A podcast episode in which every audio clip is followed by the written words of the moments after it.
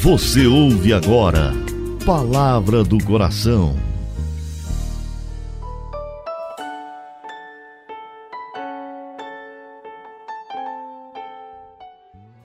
Em nome do Pai, do Filho e do Espírito Santo. Amém. Meu Senhor e meu Deus, eu creio firmemente que estás aqui, que me vês, que me ouves. Adoro-te com profunda reverência. Peço-te perdão dos meus pecados e graça para fazer com fruto esse momento de oração. Minha Mãe Imaculada, São José, meu Pai e Senhor, meu anjo da guarda, intercedei por mim.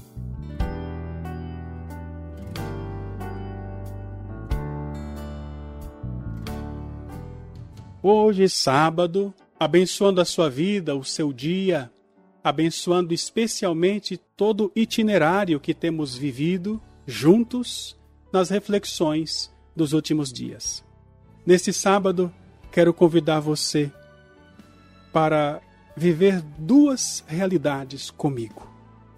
Primeira realidade, interceder pela comunidade, vamos celebrar a renovação do compromisso de consagração dos nossos missionários.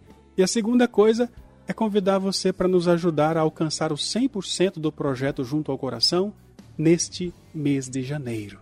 Queremos encerrar o mês celebrando com humildade a vitória de Jesus por nos conceder manter este sistema de comunicação.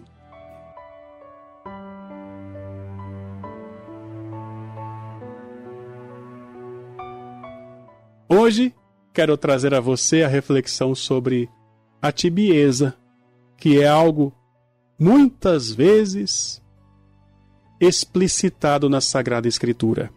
Há duas espécies de tibieza. A palavra tibieza é, significa a pessoa que é morna. O tíbio é a pessoa morna, não é nem fervorosa nem fria. Está no meio do caminho. O próprio Senhor falou no Apocalipse que esse tipo de pessoa seria vomitada por ele. Existem dois tipos de tibieza: a tibieza inevitável e outra evitável. A tibieza inevitável é aquela que está presente inclusive nas almas espirituais.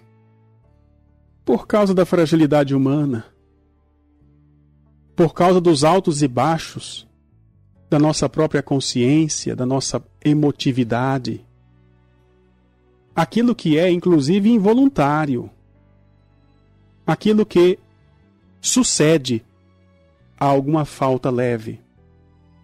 Dessa espécie de culpa, nenhum homem pode ficar livre, a não ser que tenha uma graça especialíssima, que foi concedida somente à Mãe de Deus. Porque a nossa natureza humana ela ficou corrompida pelo pecado original. Quando fomos batizados, o pecado nos lavou do pecado original, mas a nossa alma ficou ainda, digamos assim, deformada. O pecado original foi retirado pelas águas do batismo. Mas a nossa condição humana continuou inclinada para o pecado. E Deus permite esta realidade, inclusive na alma dos santos. Para quê? Para conservá-los humildes Muitas vezes os santos se sentem frios, aborrecidos, até mesmo sem vontade de rezar, frios na devoção. Passam por períodos de aridez. Quem estiver nessa situação não deve omitir as suas devoções habituais, não deve perder o ânimo. E nem pense que a tibieza o prende para sempre. Essas pessoas que estão na, na tibieza evitável, a tibieza deplorável, pensam assim: ah, pecado venial não vai me privar da graça de Deus. Coitados.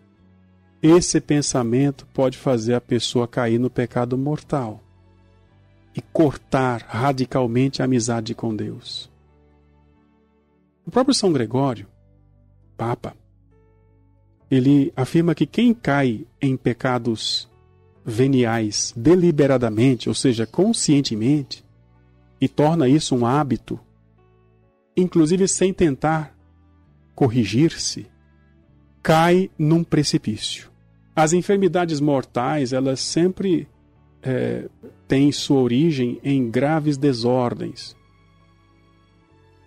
Mas existe também aquela enfermidade mortal que é consequência das desordens leves que acontecem frequentemente. Por isso que a pessoa que cai no pecado grave muitas vezes já adquiriu o hábito do pecado venial, pecado leve. Porque esse pecado, embora seja chamado leve, vai enfraquecendo a alma. E na hora de uma tentação mais forte, ela não consegue ter força para resistir e cai. Quem despreza as coisas pequenas, pouco a pouco tomba. Quem não se preocupa com as quedas leves, um dia vai se enxergar tombado num precipício. Por isso que Jesus fala, através de São João, no Apocalipse, no capítulo 3, versículo 16 já que és morno, vou vomitar-te. O que, que significa isso? A pessoa que é morna, deliberadamente, voluntariamente, conscientemente, Jesus simplesmente deixa a pessoa à mercê dos seus caprichos. Nesta vida, essa realidade é pior do que o inferno precisamos pedir que Jesus sempre nos incomode, que o Espírito Santo sempre nos incomode diante do mínimo pecado.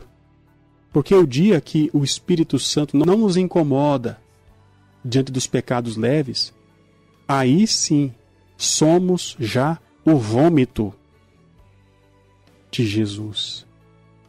Ninguém pode perseverar na graça de Deus sem o auxílio de Deus. O Senhor um dia disse: Quem semeia muito, colhe muito. Quem semeia pouco, colhe pouco. Jesus disse isso a nós por meio de São Paulo.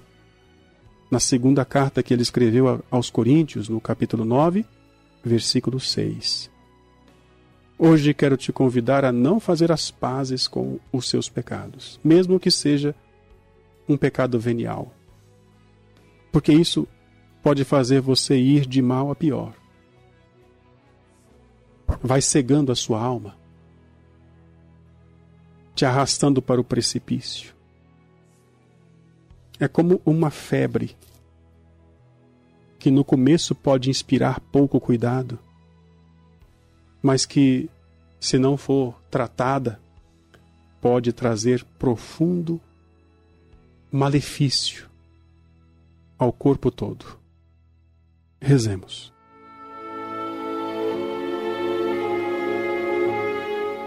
Senhor, tende piedade de mim. Vejo que já mereço ser vomitado por vós por causa das muitas imperfeições com que vos sirvo. Ai de mim! É por isso que me vejo sem amor, sem confiança, sem desejos de santidade. Ó oh Jesus, não me abandoneis. Estendei a vossa mão poderosa Tirai-me do abismo da tibieza em que caí. Fazei-o pelos méritos de vossa paixão na qual confio. Virgem Santíssima, os vossos rogos podem levantar-me. Rogai por mim, rogai por mim, rogai por mim. Dou-te graças, meu Deus pelos bons propósitos, afetos e inspirações que me comunicasses nesta meditação. Peço-te ajuda para pô-los em prática. Minha Mãe Imaculada, São José, meu Pai e Senhor, meu anjo da guarda, intercedei por mim. Pela intercessão de Nossa Senhora, desça sobre você a bênção de Deus Todo-Poderoso, Pai, Filho e Espírito Santo. Amém.